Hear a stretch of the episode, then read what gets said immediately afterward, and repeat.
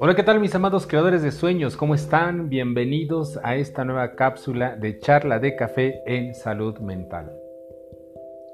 Y bueno, pues hoy vamos a hablar algo acerca de la vocación y la relación que tiene con el trabajo. La vocación la podemos definir como un perfil genético en donde se ponen en juego todos tus talentos, todos tus dones para ponerlos en servicio. Imagínate qué definición tan bonita. La vocación entendida como un perfil genético en donde tú pones al servicio tus dones y tus talentos. Esto por supuesto que ya de inicio nos lleva a que tenemos que conocernos, a que tenemos que invertir en nosotros mismos para poder saber con precisión cuáles son nuestros dones, cuáles son nuestros talentos, qué es aquello que realizamos de manera natural, de manera espontánea, nos hace sonreír y se nos va el tiempo. Esa es una forma de poder descubrir nuestro talento. Y es que, si tú te das cuenta, pasamos mucho tiempo en nuestro trabajo, eh, al menos un tercio de nuestro día está dedicado al trabajo para aquellos que trabajan 8 horas, para los que trabajan más tiempo, pues imagínate si ya son 12 horas las que estás invirtiendo en tu centro de trabajo, estamos hablando de medio día que podríamos decir de una manera exagerada media vida, ¿no? Y es que el día no es otra cosa más que una vida en miniatura. Todo lo que vives durante tu día a día es lo que va conformando toda tu vida.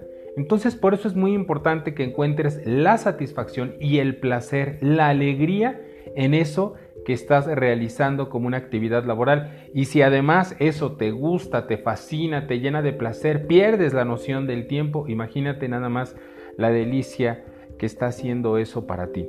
Por eso, bueno, pues aquí algunas sugerencias para que empieces a revisar cómo estás tú en relación a la actividad laboral que realizas. Porque si bien es cierto que es a partir de eso que empezamos a obtener ingresos que nos permite tener la calidad de vida que tenemos, también es cierto que tenemos que encontrar esa satisfacción, ese placer de llevarlo a cabo y esa alegría de haber realizado nuestras actividades siempre, siempre, siempre con el mayor de, nuestro, eh, de nuestra entrega, con, nuestra mayor entrega, con nuestro mayor este, esfuerzo ahí.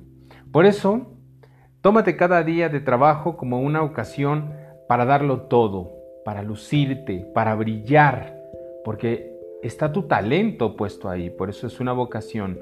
Tómate cada día como una plataforma desde la que puedes ahondar en ti mismo para poder experimentar esa satisfacción de la que hemos hablado. Dale rienda suelta a tu talento y sé más afectuoso con tus compañeros de trabajo.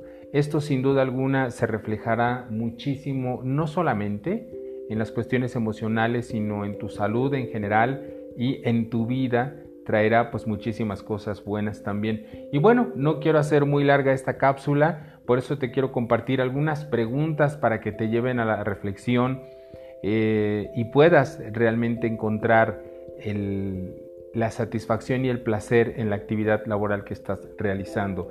La primera es, si quisieras que tu vida se resumiera en una, en una sola palabra, ¿cuál sería esta palabra? Ponte a pensar. La segunda es, ¿qué no piensas seguir tolerando en tu vida. Porque probablemente ahorita que te pones a reflexionar sobre tu vocación, sobre tu actividad laboral, estás encontrando que no estás dentro de esta satisfacción, esta alegría y este placer y quizá es momento de empezar a revisar y tomar decisiones importantes. No antes, por supuesto, sin un proceso reflexivo profundo y sin una estrategia para que puedas ir construyendo este puente hacia aquello que te acerque a lo que más te gusta hacer. Así es que, ¿qué no piensas seguir tolerando en tu vida?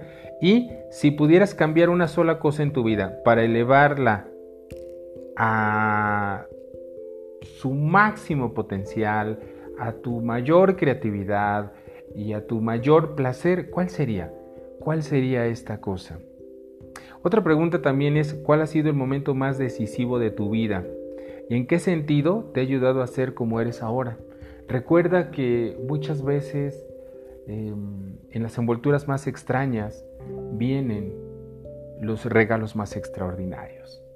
Eh, mucho se ha dicho que ahí en los problemas siempre hay una bendición, y, pero eso implica que nosotros tenemos que trabajar para poder encontrar la bendición oculta dentro de cualquier situación adversa. Así es que reflexiona un poquito cuál ha sido el momento más decisivo de tu vida y en qué sentido te ha ayudado a ser como eres ahora. Quizá todavía hay más bendiciones ocultas ahí que todavía no has visto.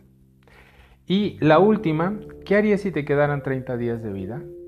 Es algo, yo sé que se escucha sumamente extremo, sin embargo, vale la pena reflexionarlo porque a veces estamos tan en automático, estamos viviendo un día igual al otro y empezamos a perder este brillo, este gusto por hacer lo que hacemos, que además, pues nosotros hemos elegido hacerlo, ¿no? Así es que, mi amado creador de sueños, hasta aquí este, esta cápsula. Te envío un, un abrazo con mucho cariño y bueno, pues por aquí nos estamos escuchando. Mi nombre es Mariano Nava y esto es Charla de Café en Salud Mental. Hasta la próxima.